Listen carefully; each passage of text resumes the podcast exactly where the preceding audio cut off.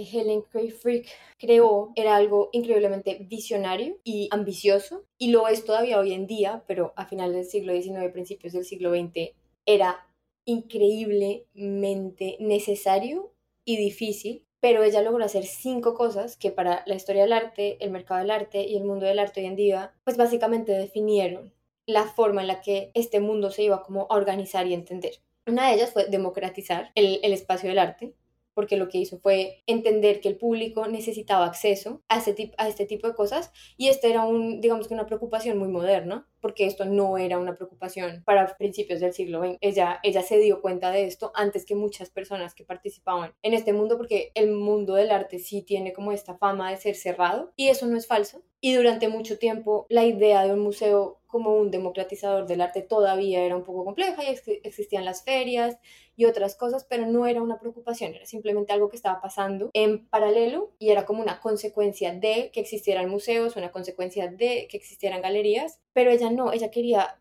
democratizarlo de una forma real y ser consciente de que se está de que el mundo del arte debe ser un mundo al que todo el mundo tiene acceso.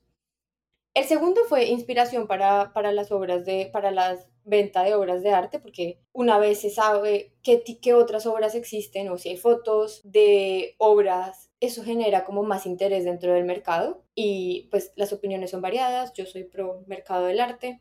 obviamente, pero pues esto fue otra cosa que ella, ella ayudó a crear.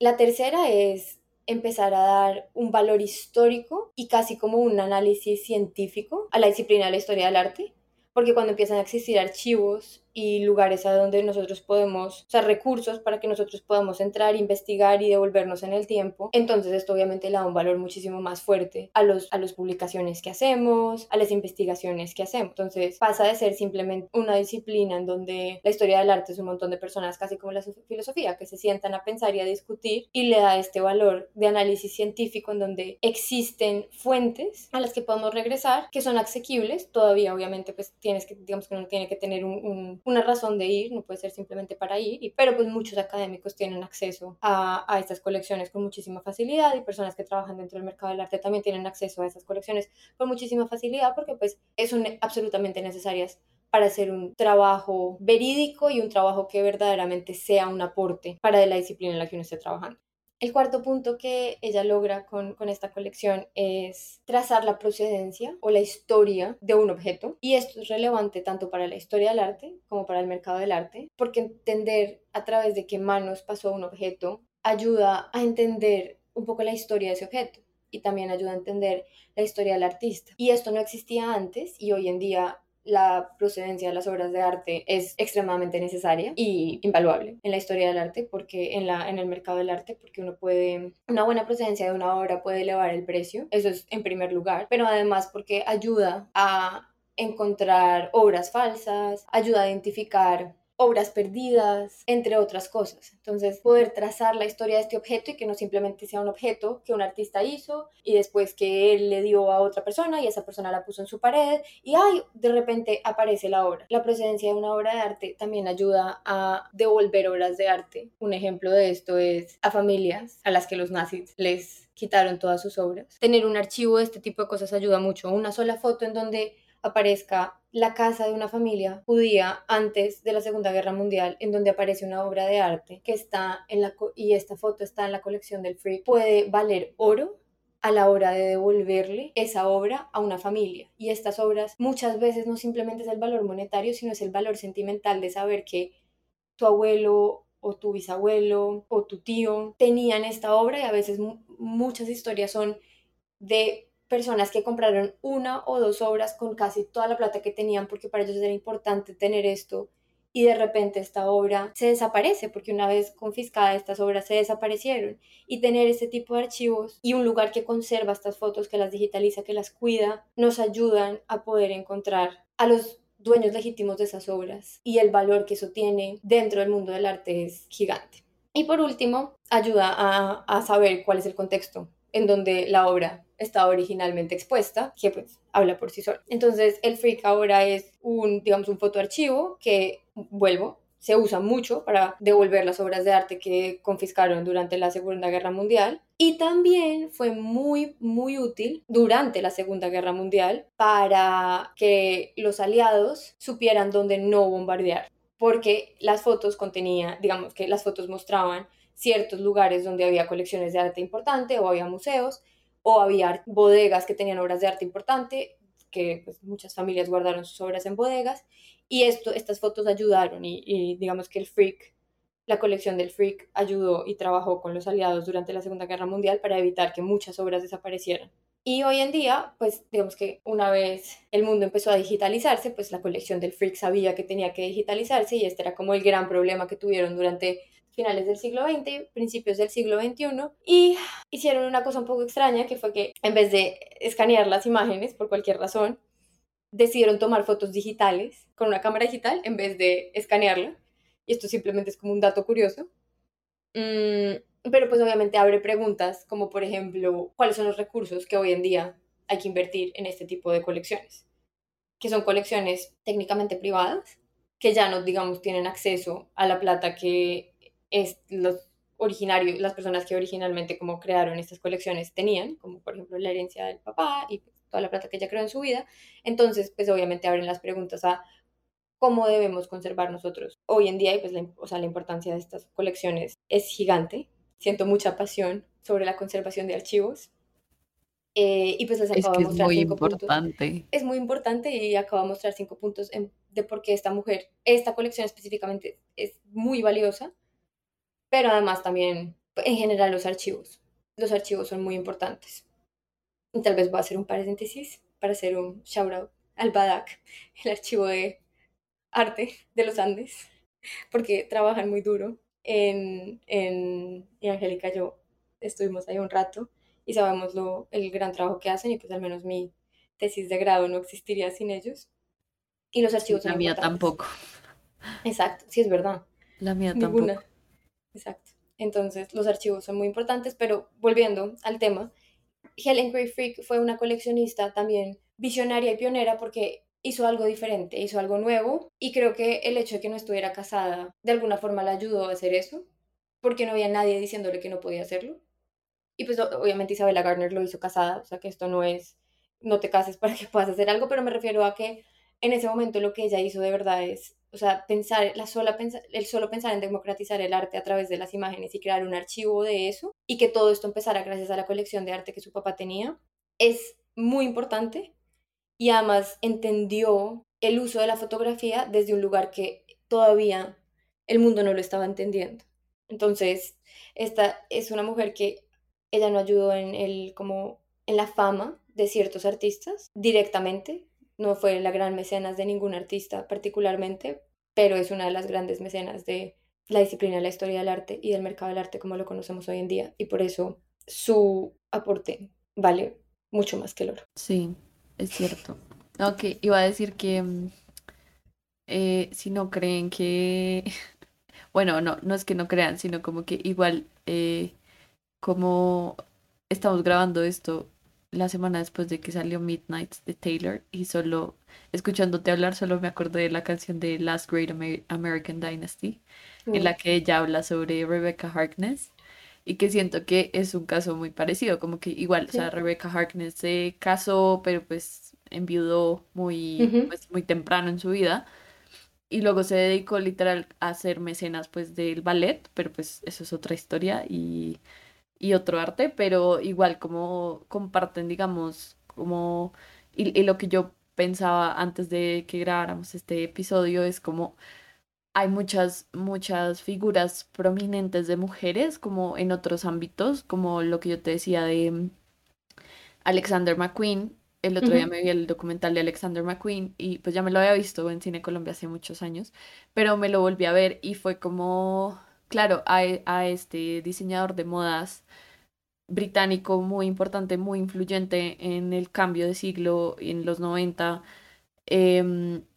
en el cambio de siglo, estoy en drogas. En los 90. a este diseñador británico muy, muy influyente en los años 90, 80, 90. él fue descubierto por una, creo que era una periodista de moda mujer que se llama Easy Blows. Y ella pues fue súper importante también como en toda esta escena de moda británica y pues digamos que ese es un ámbito como muy importante dentro, siento yo dentro de la cultura británica como la moda y los estilos y cómo se define la gente a partir de cómo, cómo te identificas, como con qué estilo. Y es como, es esto mismo, como, como estas figuras van no solo haciendo nombres, pero también porque es importante que hablen sobre eso, escriban sobre eso. Y es importante como que, pues, como resaltar ese papel de, pues sí, o sea, como de las mujeres que, digamos, que cumplen un rol, no necesariamente como artistas, no necesariamente como, como en el spotlight, como, sí, en el reflector más grande en primera plana, sino como también escribiendo, investigando, coleccionando arte y cómo finalmente también afectan no solo los mercados del arte, sino también como las dinámicas que existen dentro de ese mundo. Entonces, y pues que obviamente los ejemplos que yo estoy dando no son del mundo del arte, pero que digamos que se puede hacer un paralelo en ese sentido. Entonces sí, muy importante. Eh, y ya podemos hablar de Peggy Guggenheim. voy, a, voy a hacer un, un, resumen súper rápido de Peggy Guggenheim porque hay otra mujer también de la que quiero hablar también muy rápido, pero no me voy a extender tanto en ellas. Peggy Guggenheim fue otra, em, otra mujer, también eh, coleccionista de arte. Ella nació en 1898 en Nueva York y, y murió en 1979 en Campo San Piero, en Italia. Ella también nació en un contexto muy privilegiado. Su papá era Benjamin Guggenheim, que se murió en el Titanic en 1912. Y además era la sobrina de Solomon R. Guggenheim, que es el fundador de la Fundación Solomon R. Guggenheim. Ella empezó a, ella coleccionaba arte en Europa y en Estados Unidos, entre, digamos que lo hizo principalmente entre 1938 y 1946 y para hacerlo corto, digamos que la visión que ella tuvo era un poco paralela a la de, a la de Isabella Gardner. Ella es un poco eh, más joven que Isabella Gardner, entonces seguramente de alguna forma, o sea, yo creo que sus caminos sociales se cruzaron eventualmente, pero lo que Peggy Guggenheim empezó a hacer fue exhibir su colección mientras la iba construyendo. Entonces, desde el principio, ella sabía que lo que quería era crear una colección que perdurara en la historia, entonces siempre, o sea, ya desde el principio, empezó, exhibía su colección a eh, mientras, la iba con la, mm, mientras la iba concluyendo. Y en 1949, eh, se, digamos que ella se, se estableció en Venecia y ahí vivió hasta 1979. Vivió y siguió coleccionando y exponiendo su, su colección, que hoy en día se conoce como The Peggy Guggenheim Collection y es hoy en día un museo de arte moderno en el Gran Canal en Venecia y según datos del Internet es una de las colecciones y museos más visitados en Venecia y en Italia. Entonces ese es el barrido rápido de Peggy Guggenheim. No me extendí tanto como las otras dos, pero también, insisto, es, es fue muy visionaria porque empezó a crear esta colección que ya, ya de por sí como esta idea de democratización del arte estaba lo suficientemente concebida para los 50, digamos que entre, entre los 30 y los 50 para que ella entendiera la importancia de abrir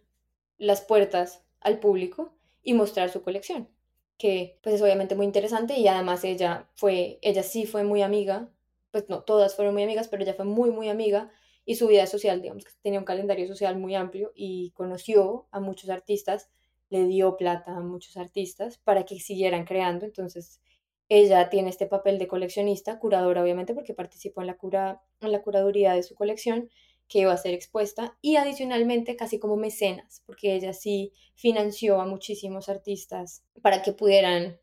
crear sus obras de arte y pues además así también adquirió muchas obras de arte pues de estos artistas en, a forma de agradecimiento. Y pues una cosa importante que, que sí quiero mencionar es que para la época su colección era bastante moderna.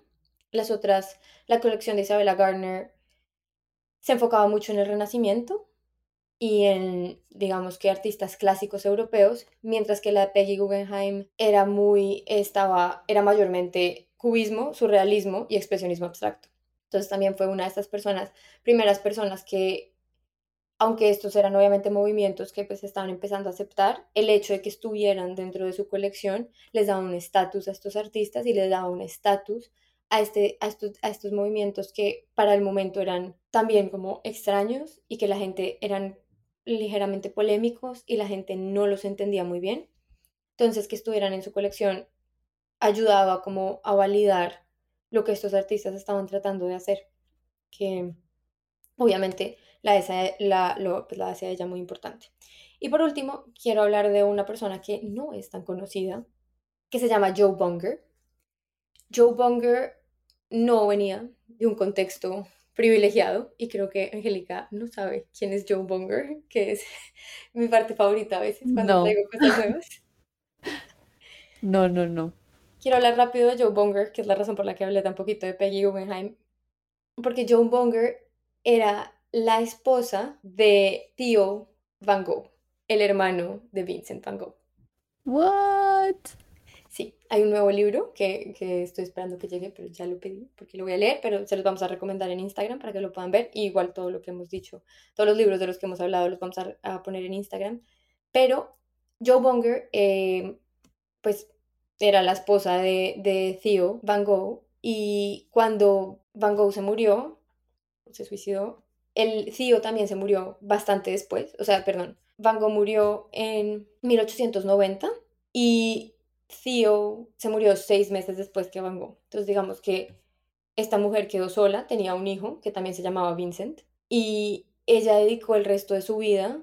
a, digamos que, crear y mostrarle al mundo la influencia y la importancia de Van Gogh como artista. Es importante recordar que Vincent Van Gogh se murió habiendo vendido solo una obra y la fama que tiene hoy en día él nunca la vivió, él nunca la vio su obra no fue aceptada por el, mundo del arte hasta mucho después y gran parte de la razón que hoy en día conocemos la obra de él y la reconocemos como algo tan importante es gracias a esta mujer que genuinamente muy pocos conocemos y sobre quien muy pocos hemos escuchado. Su nombre completo es Joe Van Gogh Bonger y el libro se llama Joe Van Gogh Bonger, The Woman Who Made Vincent Famous o la mujer que hizo a Vincent famoso. Y me parece importante traerla a colación dentro de este, dentro de este capítulo porque una vez más es una mujer que un poco antes que eh, Peggy Guggenheim, pero casi simultáneamente Isabella Garner Stewart, Stuart Garner estaba, entendía, como que entendió, fue visionaria en su, en su propia forma porque ella vio el potencial de las obras del hermano de su esposo y sabía que estas eran obras que tenían que ver la luz del día y que no solamente, o sea, que necesitaban entrar dentro del mundo del arte como lo conocemos hoy en día. Y sí, por eso me parecía muy importante traer la colación. También porque sé que muchas personas no la conocen y, me parece muy importante que más personas la conozcan. No, a mí también me parece muy importante porque también siento que, mm, o sea, yo no es como que sea la más, o sea, no como que no me guste, sino como que siento que no he investigado lo suficiente sobre Van Gogh, entonces como que claro, conozco sus obras, conozco su historia, he visto un par de películas sobre su historia. Y como que obviamente conozco el contexto, no solo desde el mundo del arte, sino también pues desde el mundo de la literatura, digamos que es un contexto en términos literarios como muy importante, como finales del siglo XIX, modernismo, etc., etc., cambios de siglo, pero eh, sí me parece muy importante como mencionar a estas mujeres y creo que también lo que como algo que hemos estado haciendo sin darnos cuenta, pero creo que fue muy evidente en el capítulo anterior con Bárbara Kruger, es como cómo mencionar estos nombres y cómo seguir hablando de estos temas es importante dentro de la historia del arte en sí misma, porque es como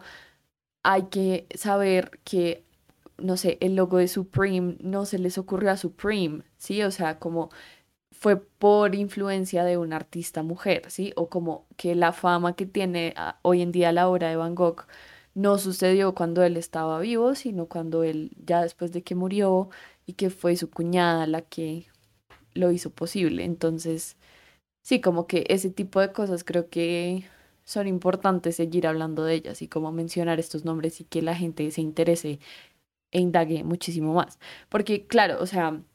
y también como escuchando la historia de, de Helen Clay eh, Frisk, como que siento que también,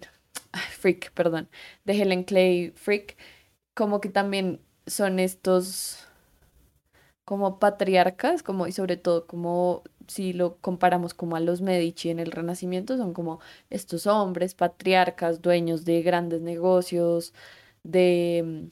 de bancos y como estos nuevos señores burgueses, los que son los patrones del arte, los que están dentro del arte, los que tienen las conversaciones del arte, pero en esos espacios también están las mujeres, las hijas, las esposas que también conocen de arte y que también lo vimos en el capítulo de los retratos, como la esposa de Arnold Fini, que yo te decía como ella igual cumplió un rol, o sea, no se sabe porque no se escribió sobre el rol que ella cumplía, pero también cumplía un rol activo en la casa, o sea, no era solo una mujer que se sentaba a mirar al, al techo. Sí, que es un poco como desmitificar esa idea de que las mujeres no participaron en la historia del arte, ni en la historia en general, pero que también quiero decir esto de una forma que no se mal, malinterprete, pero que por su condición de ser mujeres, en este espacio y tiempo histórico, tenían tal vez el tiempo para poder hacer esto. Sí. Pero por eso quise hablar de mujeres tan visionarias, porque a pesar y gracias a su privilegio y a pesar de ser mujeres, eran más que eso, eran personas visionarias porque entendieron una serie de cosas que otras personas dentro de su contexto no habían entendido y que en serio dejaron un legado, cada una de su propia forma, que perdura hoy en día y perdura en todos los aspectos de la historia del arte y del mercado del arte. Cuando yo me siento a trabajar, me siento a leer, me doy cuenta y digamos que si uno lo empieza a trazar para atrás, y creo que es como la condición de ser historiador, que uno empieza a ver como, ok, ¿cuál es el pasado de esto? ¿Cuál es la razón de ser de esto? Me doy cuenta que muchas veces volvemos a estas mujeres para entender lo que es en general el mundo del arte hoy en día. Y, digamos que por eso quería traer a colación a estas personas, porque siento que cuando hablemos de las celebridades, pues esto nos va a dar un contexto un poco de por qué puede ser polémico, porque no creo que lo que estas mujeres estuvieran haciendo en ese momento fuera fácil para ellas en muchos sentidos, o sea, insisto, sí, increíblemente privilegiadas, pero no creo que viniera sin, sin quejas y sin dificultades frente a otras cosas, ¿sí? Y no creo que fuera para ellas tan fácil acceder a este tipo de mundos como hubiera sido para un hombre, ¿sí? A pesar de tener los recursos y los contactos. Y por eso me parece que es una buena reflexión sobre lo que pensamos nosotros hoy en día de las celebridades siendo, em, digamos, entre comillas, patrones del arte. Sí. Porque tal pues vez lo vamos a entender diferente dentro de 50 años, no sé, de pronto. Sí, es verdad. Yo creo que también siento que, bueno, ya como adentrándonos al tema que nos concierne en el capítulo de después de toda la charla historiográfica, es que siento que, claro, siempre ha sido un mundo, o sea, creo que la resistencia que siempre ha existido dentro del mundo del arte, también como a las mujeres, es obviamente el hecho de que son mujeres y como toda la cuestión de género, pero también es porque siento que hay como, e, esta es mi impresión sobre a veces como el mundo del arte que amo y quiero mucho, pero que uno también como que conoce como el dark side de eso. Y estudiando en una, en una, en un ambiente tan académico, creo que a veces eso se hace muy evidente y es como la idea de que como quiénes son los que detentan el conocimiento, o sea, como cuáles son las personas que están capacitadas para escribir sobre arte o para opinar sobre arte. Entonces, si tú estás más capacitado, entonces tienes más más importante tu argumento de alguna forma, de alguna forma. Y siento que obviamente en cuestiones de género y si pensamos como hace 100 años el ambiente de las mujeres y pues estas mujeres que genuinamente hace 100 años estaban... Eso era como una avioneta. Sí, es una avioneta. Te lo reconozco. Pregúntame la próxima si es un Airbus. eh, estas mujeres del arte que hace 100 años estaban como viajando, coleccionando, comprando, leyendo, escribiendo, como moviéndose en este mundo, es como, claro, el argumento es como, eres una mujer, no puedes hacerlo, pero también es como, no conoces lo suficiente sobre el arte, no conoces la tradición, no conoces sobre, y, y eso no es, o sea, en algunos casos eso no es verdad. Entonces, creo que también se parte de ese argumento como el que se usa para, o el que se ha usado para excluir a las mujeres, como en el siglo pasado. Creo que a veces para mí es el mismo argumento que sucede con las celebridades y es como no conoces lo suficiente, no fuiste a la universidad, eres un actor de Hollywood que no fue a la universidad o eres una, ah bueno, eres un actor de Hollywood que se graduó de Yale, bueno, entonces de pronto un poquito sí, eh, o se graduó de Juilliard o de la Royal Academy de, de of Dramatic Arts, bueno, de pronto sí conoces un poquito más, pero no sé, trabajaste toda tu vida en teatro y no te graduaste en la universidad, mm, no sé. Como que siento que a veces ese es el argumento Sí, cuando se, se obvia un poco la idea de que cuando uno está en ese mundo, pues uno tiene siempre una afinidad. O sea, el mundo de la literatura, el mundo de la filosofía, el mundo del teatro y el mundo del arte están todos como muy, son muy cercanos y todos se nutren de todos. Entonces al final uno nunca, sí, como pues tú estudiaste historia del arte y además teatro y sí hay una afinidad. Sí. Como permanente y latente que uno no puede ignorar y que pues si eres actor, así seas actor de Hollywood, entiendes y pues además estás como dentro de ese mundo. No para omitir que tener y coleccionar arte te da cierto estatus y digamos que eso no es ni un pro ni un, ni un contra, es simplemente la realidad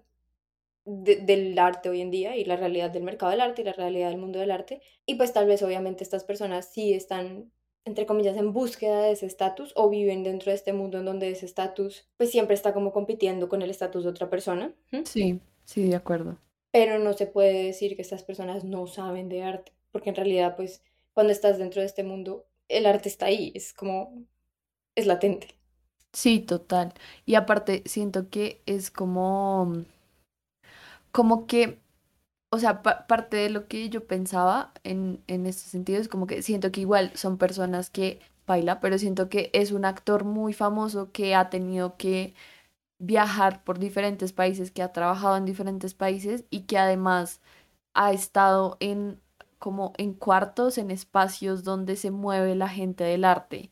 y gente, o sea, diseñadores, coleccionistas, curadores, gente que igual está metido en esos dos mundos, como tanto el mundo del arte como el mundo del entretenimiento, porque igual todo, o sea, ese mundo cultural igual como que se mueve en espacios comunes, o sea, hay espacios comunes de los cuales, en los cuales hay encuentros. Entonces, uno que a mí me parece como que puede ser como un ejemplo muy importante y como que estaba pensando también que se alimenta también como de este celebrity, como de esta fama de la gente famosa, es como el Met y la gala del Met, y la gala del Instituto de, de Moda del Museo Metropolitano de Nueva York. Y es eso, o sea, es cómo usamos toda esta, o sea, esta gala para mostrar, o sea, como, claro, estamos asistiendo a una exposición y se está como es la inauguración de la exposición, pero también es como la lista de invitados, la mayoría, sí, o sea, yo creo que un 90% de los invitados, todos son famosos, todos son del mundo, del mundo del entretenimiento. Desde hace unos años se invitan influencers de internet, de YouTube, de Instagram, porque hay una necesidad de que estas artes continúen vivas y de que estas artes, sí, como que se, mm, se renueve el público de alguna forma. Exacto, y no podemos omitir el, pues, la idea de que el mercadeo hoy en día permea todas las disciplinas y todo lo que nosotros vemos. Sí. Porque capitalismo. Y para este tipo, digamos que el MED reúne mucha plata gracias a este tipo de, a este, a este evento. Eh, cuando Sotheby's hizo lo de Robert Pattinson tuvo mucha publicidad, ¿sí? Y hace que estas ventas generen más plata. Y pues es simplemente una condición de, de nuestra vida hoy en día entender que muchos de estos sí son, o sea, la intención de tener personas con ese tipo de fama dentro de estos contextos, pues obviamente que tiene un, un componente lucrativo detrás. Y lo digo sin juicio, para mí no está bien ni está mal, es simplemente una realidad de hoy en día. Igual que el Meta hace su gala y tiene toda esta publicidad y trae toda esta plata con la intención de simplemente generar más plata para un museo que ya de por sí está muy bien financiado y que tiene sus problemas, pero pues que igual o sea, es, un, es un museo que es gigante, que es muy importante y que necesita plata para seguir sosteniéndose y que además tiene millones y millones de visitantes al día. Entonces ahí es donde juegan estas dos cosas, en donde, ok, somos pro democratización del arte, pero estamos en contra de eventos que financian la democratización del arte. Y es ahí donde yo creo que el mundo del arte tiene que encontrar un balance y lo ha encontrado en celebridades y en explotar a celebridades como estas que permiten abrir como permiten el acceso de, de un nuevo público, permiten el acceso de ingresos por lugares nuevos y pues que son necesarios para que estos mundos se mantengan porque la otra realidad es que los ministerios de cultura en todo el mundo son los que están menos financiados porque para la gente el arte y la cultura eh, es menos importante que llenarse de armas. Por eso es que los ejércitos siempre tienen más, están mejor financiados que, que los ministerios de cultura y es una realidad en la que vivimos. Tal vez esa sí es más negativa y esa sí la digo con juicio, eh, pero es una opinión mía personal. Pero también es una realidad. Estos, estos, estos tipos de establecimientos tienen que encontrar una forma de financiar su existencia porque quienes participamos y quienes vivimos dentro de ellos entendemos la importancia no solamente para nosotros, sino para todo el mundo y queremos que perduren. Y a veces, pues toca hacer cosas con las que la gente no está todo de acuerdo o que son un poco polémicas, obviamente sin violar, digamos que, las normas de decencia. Sí, igual es que también hay algo que yo opino y es como que siento que, claro, la industria del cine y la industria de la música como la conocemos hoy en día son industrias nuevas. O sea, sí. A que hoy llevan, o sea, ponle que la industria de la música esté desde finales del siglo XIX, tal como la conocemos hoy en día, ni siquiera inicios del siglo XX, inicios del siglo XX, o sea, primera mitad del siglo XX. Como mediados del siglo XX, porque si uno piensa en los artistas, en los artistas, o sea, los músicos, eh, o sea, como que los Beatles fueron los, los, como de los primeros que empezaron a ver como plata, ver, sí, como fama, así como... Mundial, sí. Sí, exacto, de acuerdo. Y, y la, la, eh, pues el cine igual, porque el cine es un arte del siglo XX, o sea, se inventó en el siglo XX, em, es un arte muy nuevo y los artistas de, del, del, cine son tanto los directores como los productores, como los actores. Y entonces, como están encontrando estas nuevas dinámicas, ahí es cuando yo siento que es como que se enfrentan, digamos, como a estos titanes que son como el mundo del arte, que el, o sea, el arte existe desde hace miles de años, o sea, la historia del arte se remonta a, sí, o sea, antes de Cristo. Entonces, uno estudia miles y miles de años de historia del arte comparado como con la, con la historia del cine o la historia de la fotografía, bueno, estos nuevos artes, nuevas formas de arte, y es casi como esta separación un poco viciosa que yo siento que a veces sucede dentro del mundo del arte. Y lo digo con, con todo lo que eso carga, o sea, porque sí siento que es una separación viciosa en el sentido de que es como nosotros sabemos más que la gente y es como esta idea de querer siempre separarse desde un estatus, como desde arriba. Y claro, obviamente por eso es que coleccionar arte te da estatus, saber de arte te da estatus, porque es como, como, sí, como llenar el ego un poco de, uh, es que yo sí sé, es que yo sí leo, es que yo sí colecciono.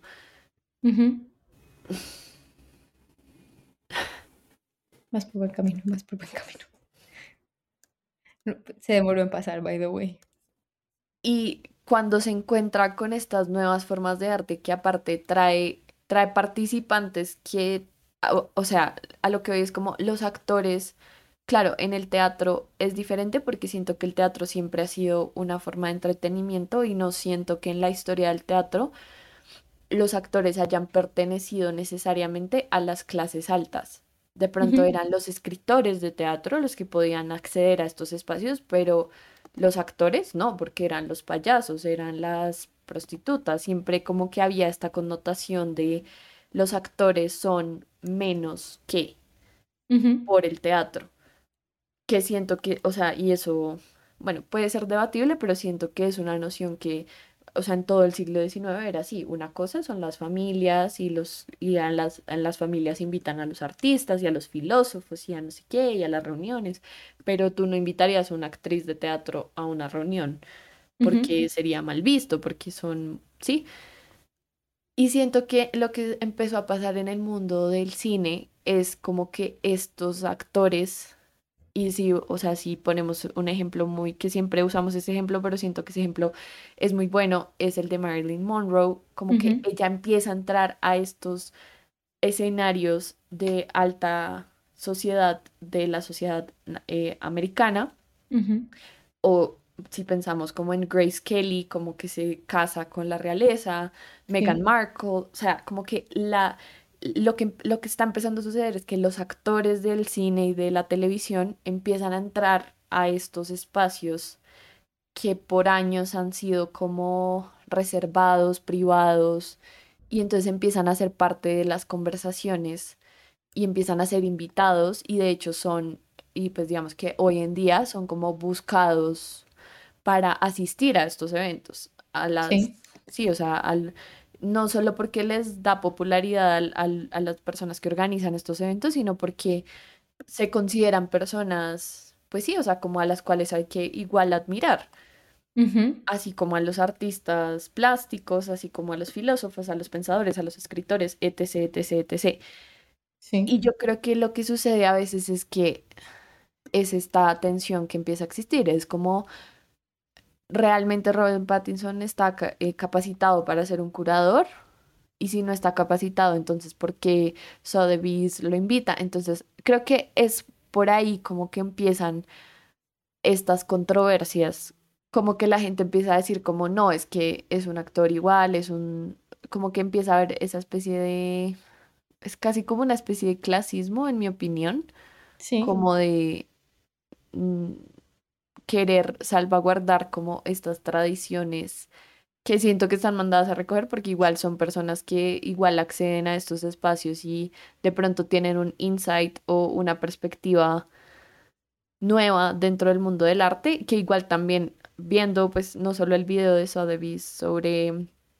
la curaduría que él hizo, sino también como en la página se puede ver como las obras de arte. También se me hace muy importante y que siento que es de lo que la gente debería estar hablando, es de las obras de arte como tal. Es como, ¿por qué estás cogiendo estas obras de arte? ¿Por qué es importante que también, o sea, él, y él creo que en, un punto en el video como que habla de eso, como que tiene el, mismo, una cantidad similar tanto de artistas hombres como de artistas mujeres, entonces eso también como que nos da un nuevo, una nueva perspectiva y como que promueve ideas que a mi modo de ver son muy importantes dentro de la conversación de en el mundo del arte y es como hay que hay que promocionar artistas mujeres, hay que hablar sobre artistas mujeres, hay que escribir sobre artistas mujeres, hay que seguir investigándolas,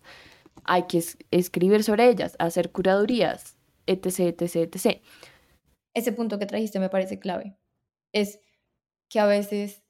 y tal vez esto es como que se les devuelve un poco como el usar a estos personajes solamente como por su como por el eh, sí como por el mercado que pueden hacer y como por la atención que van a llamar a veces se devuelve y la gente se olvida de preguntar ok qué obras está escogiendo por qué está escogiendo qué es lo que esta persona está diciendo más allá de quién es y más allá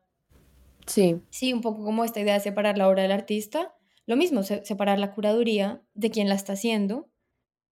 porque muchas veces no conocemos los nombres de los curadores y eso no los hace grandes curadores. Y ha habido curadores muy importantes y muy sensibles dentro de su área que han hecho curadurías increíbles que pues, perduran en libros y en catálogos y que se vuelven a replicar una y otra vez por lo buenas e inteligentes y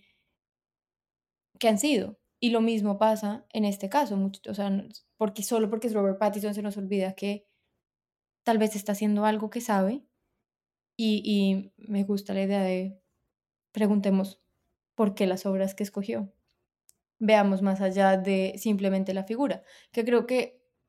como hablando de algo que hemos hablado y que sabemos ya que vamos a hablar en otro capítulo, pero que pasa mucho cuando, cuando te vuelves celebridad y es como esta casi como violación de tu espacio personal al punto que tu vida se vuelve pública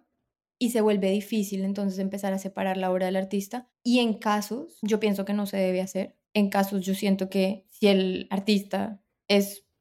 una horrible persona, no hay razón para, digamos que para separarlo. Y especialmente en un mundo como el que tenemos hoy en día, en donde estos artistas tienen plataformas gigantes que se deberían usar para, para el bien. Y estoy hablando de una persona muy específica en este momento. Y no lo hacen y usan sus plataformas para casi como permitir que otras personas con ideas como las de ellos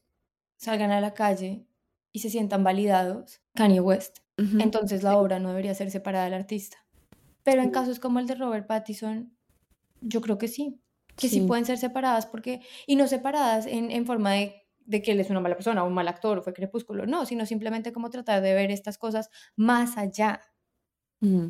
de su estatus como celebrity o de su condición de, celebridad, lo que decías ahorita. O también, pues, o sea, bueno, es, y este es como otro caso que yo quería traer porque ahora, o sea, en este año se ha hecho más prominente, pero bueno, yo, a mí me encanta BTS, o sea, aquí fan, fan de BTS, creo que no soy, o sea, soy fan, no tan fan, pero soy fan, y hay, eh, o sea, el líder del grupo que se llama RM,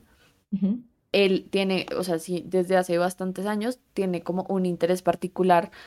por el mundo del arte y como que en sus redes sociales ha compartido como que va a exposiciones, que cuando viaja pues hace como estos tours y pues viaja y ve exposiciones, pero sobre todo este año en su cuenta de Instagram y pues si las personas entran a su cuenta de Instagram, él todo el tiempo está publicando sobre arte y sobre artistas contemporáneos de Corea del Sur. Entonces, acá también como que es, es, un caso que a mí me parece muy interesante porque la figura como de este idol coreano, siento que siempre ha sido muy, como desde Occidente, siempre se ha percibido como estas máquinas que las controlan unos entes más grandes que son sus disqueras y entonces no tienen ni voz ni voto de nada de lo que hacen, pero digamos que luego entra una figura como, como él que está coleccionando arte y está donando a museos de arte en Corea del Sur, a museos de arte. Él acaba de hacer una donación al LACMA para preservar objetos coreanos tradicionales, obras de arte de artistas coreanos. Y es como, claro, yo al inicio, pues como que, o sea, yo no sé nada de arte de Asia, o lo que sé, pues es muy poco, o sea, digo que no sé nada, sí sé, pero sé muy poco. Y siento que lo que sucede es como que precisamente porque no se estudia lo suficiente, ni en, en Occidente, ni en, o sea, ni en, por ejemplo, nosotros que somos Occidente, pero pues como Latinoamérica, que también tenemos nuestra propia tradición de arte, siento que hay una desconexión y es como precisamente lo que él está haciendo, está como trayendo la atención sobre artistas que a él le parecen interesantes. ¿Qué es lo que a mí a veces me, me, que yo me cuestiono y que siento que es una pregunta que sí se debe hacer? Es como, ¿en qué medida? Y, o sea, pero lo digo es porque siento que es una preocupación, porque siento que es una preocupación que yo tengo y la tengo desde siempre, desde que empecé a estudiar esta carrera, y es en qué medida es muy poco, o sea, son muy pocas las obras que se exaltan sobre artistas mujeres. Y yo sé que siempre hago énfasis en eso, pero es que en verdad eso es muy importante porque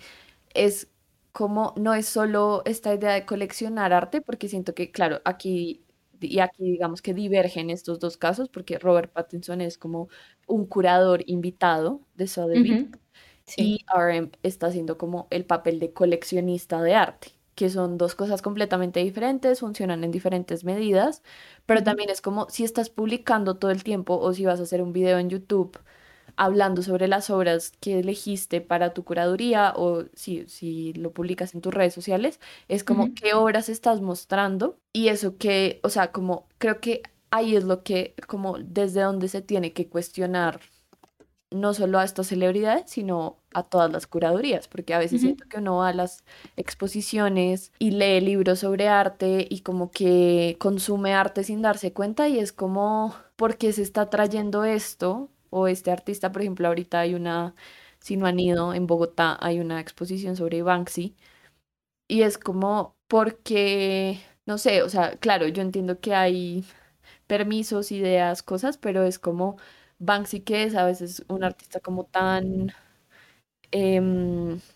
¿cómo se llama eso? Como reactivo, como, como en, en, en un, o sea, como que se trae esta exposición cuando siento que se pudo, o sea, el, el ambiente político que trae también Banksy es completamente diferente, no sé, la Bogotá de hace seis meses a la Bogotá de hoy en día, de cuando se inauguró la exposición. Entonces, eso porque es importante, eso porque vale la pena resaltarlo, porque o sea, todo ese tipo de cosas siento que a veces porque decimos como, ah, es que es un pintor importante, es un artista muy importante, está en un museo importante, entonces no se cuestiona, pero apenas hay una figura famosa que no pertenece al mundo del arte, entonces ahí sí se revisa con detalle todas las cosas que hace, que dice, que todo. Entonces sí, como ese tipo de cosas siento que mm, hay que criticarlas desde lo que nos están mostrando y cómo lo están mostrando, en lugar de si son capacitados o no, porque aún si son capacitados o no lo van a hacer. ¿Sí me entiendes? Como van a seguir adelante con la subasta y la curaduría y la colección de arte y todo eso. Sí, sí, no, estoy de acuerdo, estoy de acuerdo y creo que como todo, nunca tenemos respuestas claras, porque la realidad es que... Solo preguntas. Pues preguntas y, como temas que al final pues están abiertos a cuestionarse y volveremos y lo replantearemos, como para terminar en un capítulo que creo que va a ser más largo de lo normal. Em, pero sí quería en esta misma onda como de las personas visionarias, quería traer a colación uno más, que es un también una celebridad es un músico y también es la pareja, no sé si están casados, de Alicia Keys. Sí, Swiss Beats. Swiss Beats, sí. Swiss Beats es una persona súper interesante porque él empezó como a coleccionar arte casi como por accidente, pero tiene una de las colecciones de arte más importantes de artistas afroamericanos en Estados Unidos. Y ese es su enfoque tanto al punto que hoy en día mm, el que los artistas estén dentro de su colección los ayuda mucho a ellos, artistas vivos, que es algo tal vez de lo que no hablamos mucho, pero que es, más, pues es mucho más relevante hoy en día, es el hecho de que los artistas vivos tengan la oportunidad de vivir esa vida que, que Van Gogh, por ejemplo, nunca tuvo, ¿sí? Y de poder vivir de su arte, ¿sí? Y Swiss Beats y Alicia Keys juntos, pero fue Swiss Beats el que empezó a hacer esto, son un power couple en el mundo del arte que han impulsado mucho del arte afroamericano en Estados Unidos, que es increíblemente necesario. No coleccionan arte de nadie más y además han, no, su, digamos que, entre comillas, es visionario,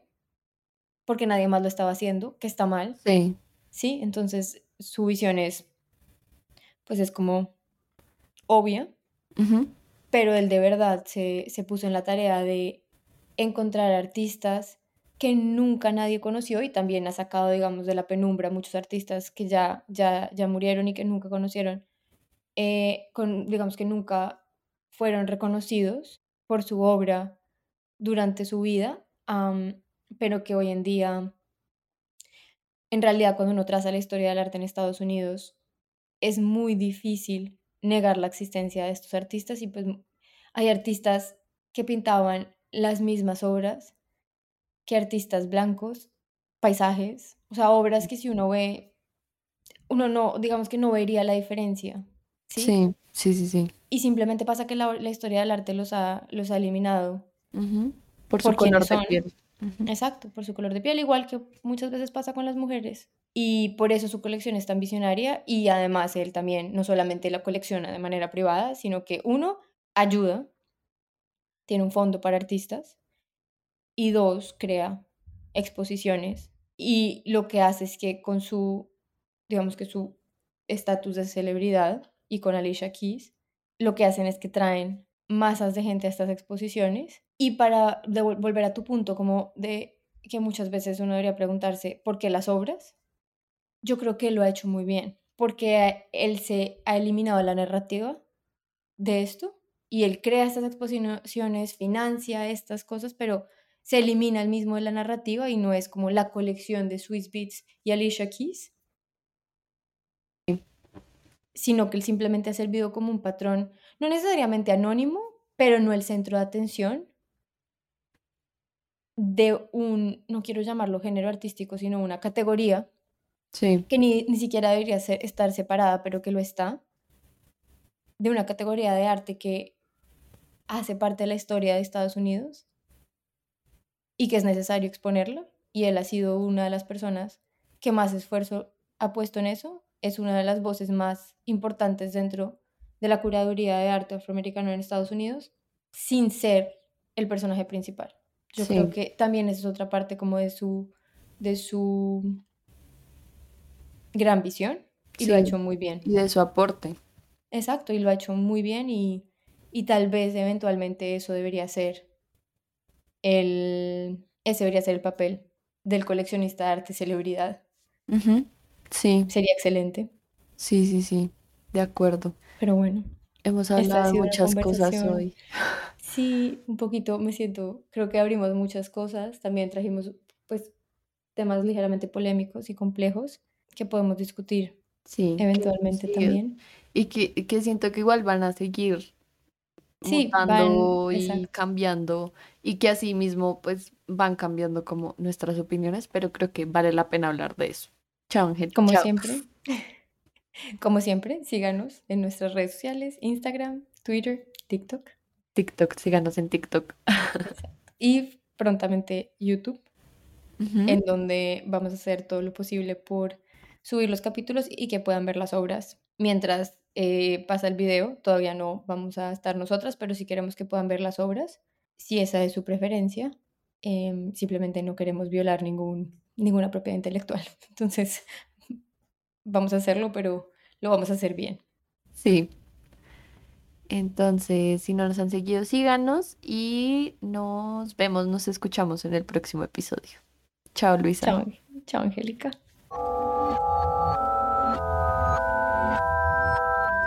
Hola, yo soy Angélica. Y yo soy Luisa. Y esto es Exclamarte, un podcast en donde hablamos de historia del arte. Pero ¿por qué hablar de historia del arte? En este podcast queremos mostrar esos puentes que no son evidentes entre la historia del arte y la cultura popular.